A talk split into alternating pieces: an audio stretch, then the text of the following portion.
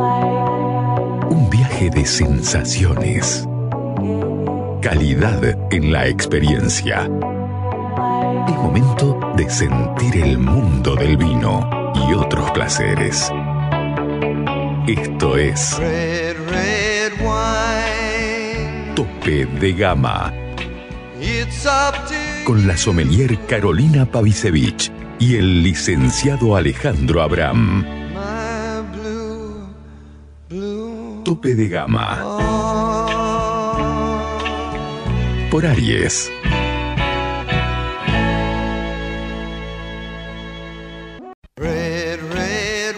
Sentí el mundo del vino y otros placeres. Tope de Gama. Por Aries.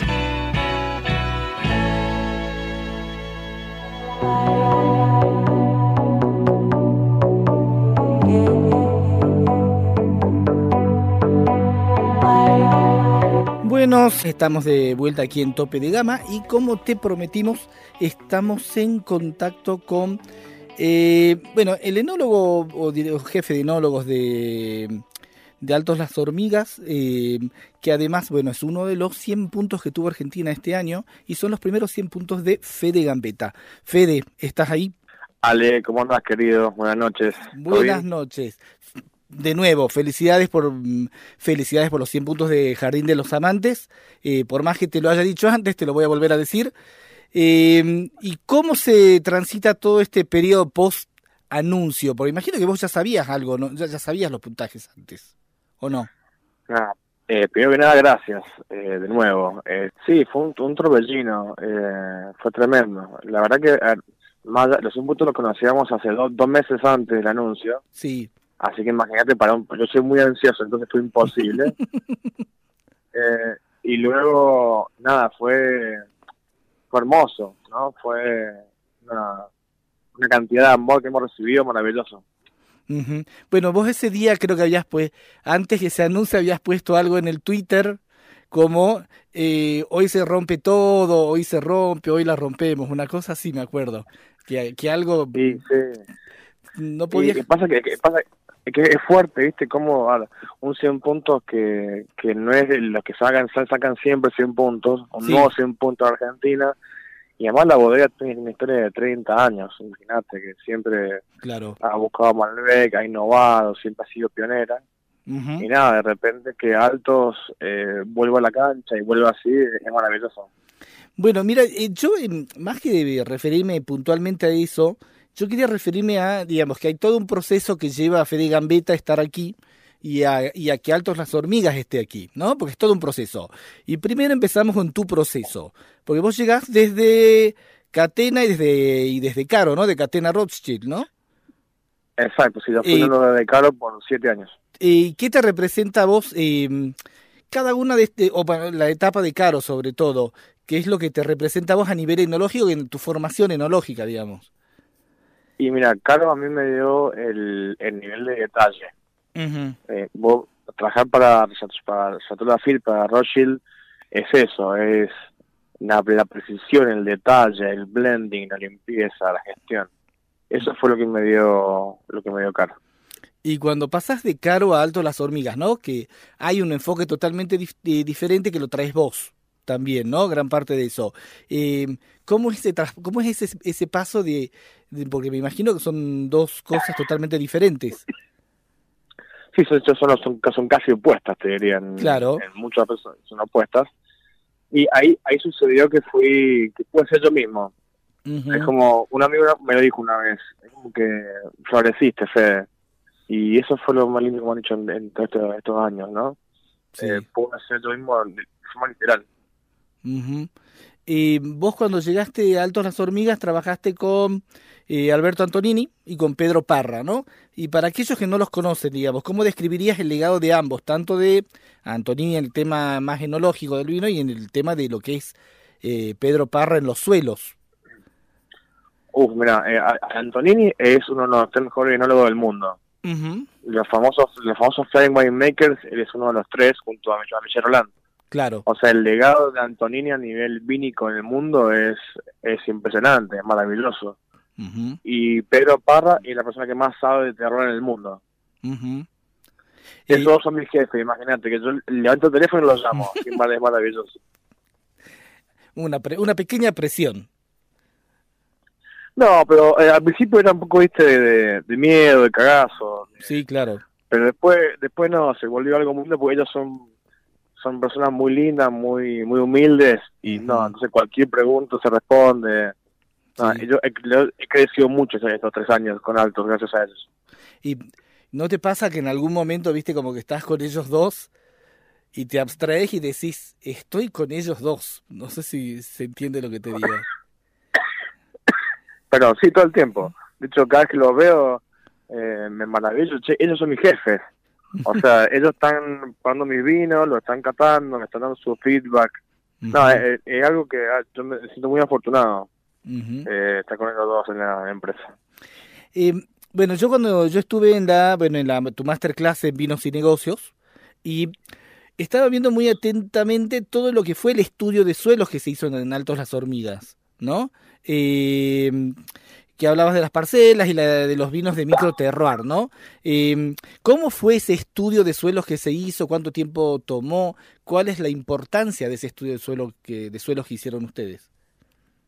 Mira, eh, llevó 6, 7 años en Altamira eh, y es, la clave, es todo hoy eso. O sea, cada, cada cuartel sigue un, un tipo de suelo distinto. Sí y cada cuartel se elabora de forma distinta, se fecha de forma distinta. Y de hecho uno de esos cuarteles que fue seleccionado por siete años y que después trabajamos de forma diferenciada, eh, cinco años de cosecha, hoy los amantes que vino en puntos. O sea, los amantes es el resultado de ocho años de búsqueda. Bueno, sí, es un proceso, como, como te decía. Em, también ahí hablaste de, bueno, eso lo había leído en realidad eh, cuando estaba en Vinos y Negocios, vos lo habías puesto en un tuit, que era el tema de los tres años de todo el grupo, que fueron tres años de quedarse como en casa y no viajar y no y no moverse demasiado, sino que era como reagruparse, ¿no? Eh, ¿Cómo, ¿Cómo fue ese proceso? ¿En qué consta esa filosofía? No sé si esa filosofía es de Alto las Hormigas o es una filosofía de Tres Vos. No, eh, eh, fue tomada en conjunto. Fue una necesidad de, introspección de la bodega que necesitaba acomodarse en varios aspectos. Eh, y creo que siempre, si el foco sale de lo productivo, creo que ahí hay un error. Entonces decidimos por un tiempo largo, no nunca dijimos tres años, dijimos, ok, esperemos, Después se convirtieron en tres años, pero fue ok, esperemos, ordenemos las fincas, ordenemos la bodega, cambiemos las, etiquetas, eh, generemos nuevo, nuevo vino, nuevo material, y nada, y cuando igual eh, fuimos mostrando de a poquito algunos avances, y ya con el lanzamiento de los amantes, con el lanzamiento de Meteora, dijimos, bueno, ok, eh, acá estamos de vuelta, volvimos y con todo. Porque esto, esto para, el, para mí 100 puntos eh, no es el final, parece es el comienzo de algo nuevo. Sí, claro. Y nada, Altos hoy creo que viene con todo. Em, pero otra cosa que me llama, que vos hablaste ahí que me pareció interesantísimo, era cuando hablabas del tema, vos, te vos más que a lo orgánico te referís mucho a lo sustentable, ¿no? Y me acuerdo que hablabas mucho en la masterclass sobre el tema de devolver a la tierra, ¿no? Y de todo lo que hacen ustedes para, para devolverle a la tierra. Eh, porque de alguna manera, no sé cómo decir, no retribuir a la tierra, sino como para mantenerla, ¿no? Y mantenerla fértil, mantenerla bien y etcétera. Eh, que no recuerdo bien todo eso que hacías, pero ¿cómo podrías describir alguna parte de ese proceso o el proceso? Ah, eso se llama eh, viticultura regenerativa, es, el nombre.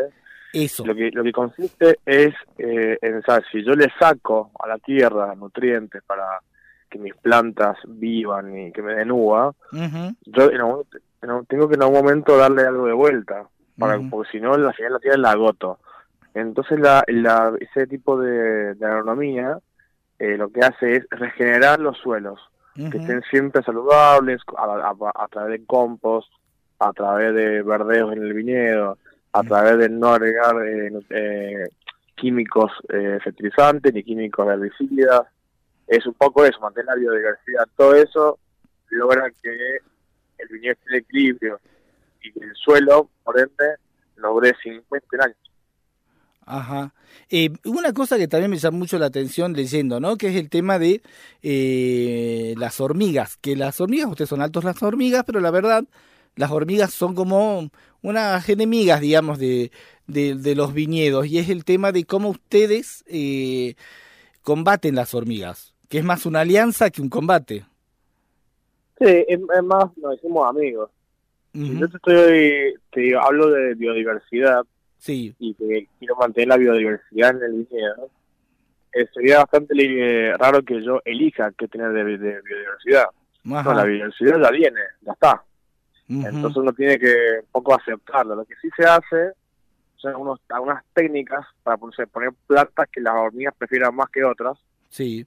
Para que, que no coman tanto la vid, porque la verdad que la, también hay una realidad, ¿vale? Sí. Si la vid no, no produce, el, negocio no funciona y todo esto se cae.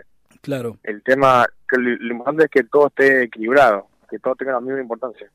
Sí. Y bueno, y otra cosa que me parecía, bueno, una frase que vos dijiste eh, que me pareció muy divertida, que era eh, la de los vinos de hippie que se bañan. ¿No? Que los de altas hormigas son vinos de hippies que se bañan. ¿Por qué, eh, qué es lo que representa esa frase? Eh, alguien me va a matar cuando, la escuche, pero no importa. Sí. Eh, ah, lo que, lo que básicamente hoy creo que el vino natural está muy mal visto. Sí. Porque, porque hay mucha gente que, que lo hace sin cuidado. Entonces el tema está lleno de efectos y de cosas y usan como excusa que es vino natural y por culpa de quizás de, algunos pocos, eh, gente que realmente hace bien natural de verdad, que con buena calidad y sin defectos, eh, al final paga el precio. Bueno, Altos en realidad justamente es uno de ellos.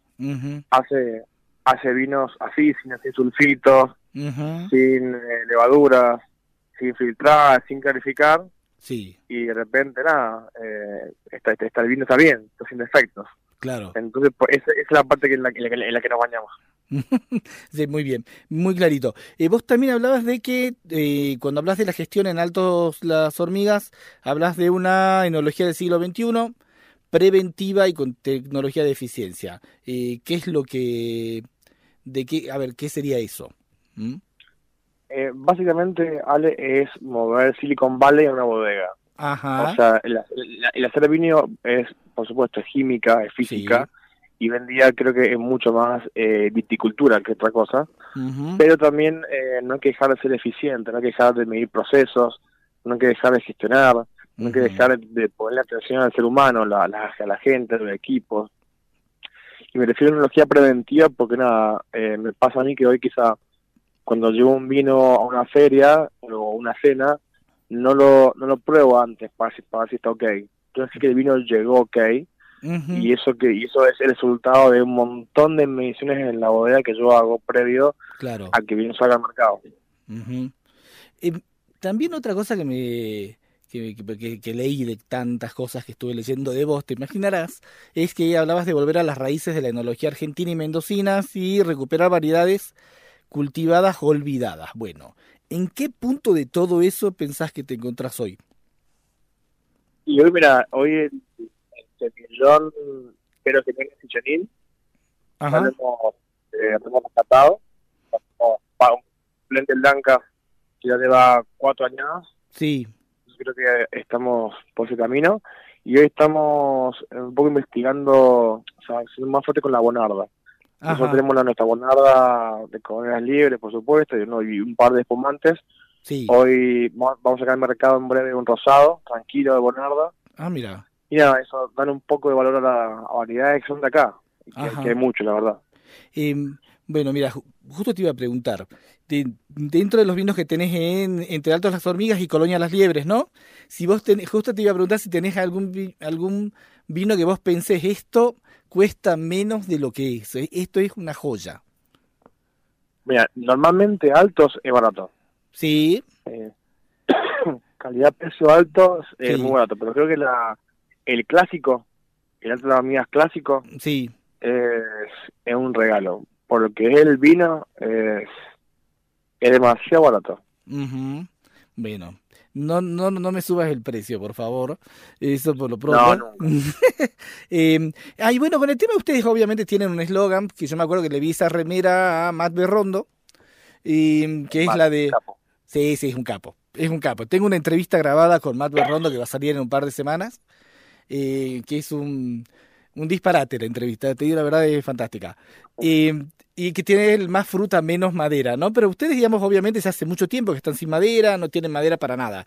Pero lo que te iba a preguntar es, eh, viste que en algunos casos hay ciertas bodegas que te usan maderas de ponerle cuarto uso o toneles de cuarto uso, cuestión de que no le transfieran los aromas de la madera, pero que le que le transfieran por ahí los ayude a estabilizar y toda esa historia, ¿no? Para el potencial de guarda y todo ello. ¿Cómo hace Alto las hormigas para hacer eh, para todo eso sin eh, usar ningún tipo de madera. Bueno, en realidad sí, usamos toneles. Ah, mira. Tenemos toneles y lo que hacemos es, son toneles sin tostar, súper viejos. Claro. Que no aportan ningún sabor a madera. Sí. Y lo que vamos haciendo es hacer un poco un mix entre el uso de tonel, el uso de, de cemento sin epoxi y el uso de acero oxidable. Vamos a hacer un poco de cada una para cada vino. Sí. Y hacemos eso. Em, ¿Te sentís más un explorador de varietales o un explorador de terroirs? De, sí, de, terroir, por supuesto. Para mí, eso es lo que más me divierte hoy, cada día buscar un lugar nuevo. Em, ¿Qué hace tan especial? Pues bueno, ahora sí nos referimos al vino en cuestión. Eh, ¿Qué es lo que hace tan especial al Jardín de los Amantes? Mira, eh, creo un vino que emociona y, y al fin y al cabo creo que el vino es eso. Sí. El vino tiene que emocionar, tiene que transmitirte algo. Es un vino que además es orgánico y sustentable, que eso también no, no es dato menor. Claro. Es un vino que, el, nada, que transmite un mensaje y en el que la variedad está en el asiento de atrás. Vos lo que primero vas a ver es un lugar, es Altamira. Sí. Y después sí vas a decir que es Malbec, no Malbec, pero es, es otra cosa.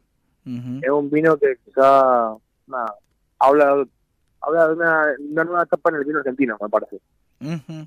Vos cuando lo probaste por primera vez, por imagino, no por primera vez, pero a ver, cuando ya estaba listo, ¿no? El vino, y lo probaste por primera vez, dijiste, uy, esto es una bomba, ¿o no? Sí, sabes que se me, se, me puso, se me puso a piel de gallina. Ah, mira. La primera vez que lo probé. Eh, y después a, lo, a los seis meses lo probó Antonini sí. y me dijo eso, me dijo que era el mejor vino que había probado en Argentina. Ah, qué bueno. Mira, mira, ¿no? ¿Y quién lo dice? Tremendo. Y bueno. No, yo olvídate. Ese día casi me muero. Eh, ustedes también tienen un Malbec hecho en Cahors, ¿no? En Francia. Eh, ¿Vos lo vos te encargaste de ese vino? Eh, sí, normalmente viajamos una vez al año y sí. hacemos vino allá. Y, y, acá por Argentina. ¿Y con qué uvas y vino te encontraste? Porque digamos, bueno, es es algo totalmente diferente, ¿no? Sí, es diferente, pero al mismo tiempo lo, es lo mismo. Porque, es Malbec, así que no, en ese sentido no hay diferencia. El suelo es, eh, es parecido, pero al mismo tiempo no es todo calcáreo de roca madre. Entonces es como, como un sueño. Nada, y te contás con lo que te contás con es, la base de todo. Todo comenzó ahí. Claro. Eh, es maravilloso. Y bueno, y estas ya son las por ahí las últimas preguntas, eh, son ya casi casi cuestiones de gusto personal. Varietales con los que te varietales con los que te gustaría trabajar. Uf, con Pinot. Con Pinot eh, algo que tengo pendiente. Mira, muy bien. Eh, ¿Algo a futuro próximo de Pinot? En alto no creo. Ah, ok. Está un nerviolo, pero... Ah, mira, también. Eh, otra es, ¿qué pensás del semillón a futuro? Porque yo tengo mi teoría, ¿no? De que es como una de las uvas, de las uvas blancas para... Ya sé que es una uva que estuvo todo el tiempo en Argentina, pero que siento que hay un, un gran reverdecer del semillón. Sí, de hecho, es mi segunda variedad favorita. Está mal, ¿ves? Puesto el semillón. Ajá. Eh, en mi vino lo uso mucho, de hecho saco un vino ahora, dentro de dos años, un vino single parcel de semillón, de, que es un gemelo de los amantes, un hermano. Ajá. Eh, y nada, para ese millón es el futuro. De hecho, para mí el, blanco a nivel argentino ha, crecido mucho y la calidad es maravillosa. Cada, día es mejor. bueno, y a ver, sacando el jardín de los amantes, ¿no? ¿Cuál es el último? Bueno, mira, eso se lo hice una pregunta a un amigo en común, a Fruit Sender. Eh, Fruit Sender era, era sí, sí, un personaje, ¿no? Es un personaje importante, Fruit. Y mm, él me dice, pregúntale cuál es el último vino que lo emocionó y yo decía que te voló la cabeza. Así que vos elegí cuál, eh, cuál es el último vino que te emocionó, barra voló la cabeza, eh, que no sea el Jardín de los Amantes. Eh, ¿De afuera o de, o, de, Argentina? De donde vos quieras, lo que vos te... te, te, nombro dos. el último que me emocionó de, de afuera fue un pollo de soto, un Bruno Montalcino, una cosa que Ajá. que nada que no, no podía entender lo, fino que era ese vino. Ajá. Eh, eso a nivel de afuera. Y de acá, de Argentina, lo último que me emocionó fue un Parcé, la CRE. El Parcé la CRE.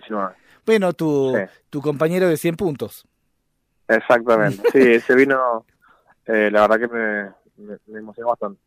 Y bueno, y las últimas dos, ¿cuál fue el último descorche? El último Escorche. El último Escorche fue un Jurá 2011 de ese salón. Ajá. Muy bien. Flojo el pibe, ¿viste? No, no, flojito, flojito, claro, no.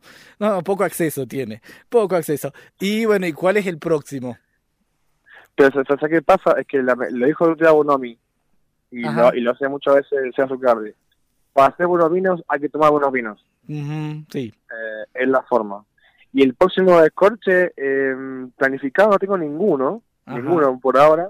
Bueno. Pero tengo ahí por tomar un, un meteora. El meteora siempre está en mi, ladera, uno de los ah, muy bien. Muy bien, bueno, muy bien. Eh, bueno, mil millones de gracias, Fede, por la entrevista, eh, por tu tiempo. Eh, y nada, felicidades por, por estos 100 puntos y te voy dando las felicidades por los otros 100 puntos que te van a llegar en cualquier momento. Bueno, ojalá. Igual, eh, ¿sabes fue el truco de esto, Ale? Que nunca lo busqué. Sí, también, también. Eh, nunca lo busqué, mi, objetivo era totalmente otro. Sí, claro. Y esto es, una consecuencia. Al día siguiente, en 100 puntos, todo siguió exactamente igual. Claro. Así que nada. Por eso te digo que eh, van a venir otros. Ojalá. Por eso que, vengan. Bueno, no importa, de todas maneras, eh, felicidades por, por todo esto. Muchas gracias por la entrevista y bueno, nada, que ya nos encontraremos en alguna de esas ferias por ahí. Sí, señor. Un abrazo muy grande. Gracias. Un abrazo grande, Fede. Chao, chao.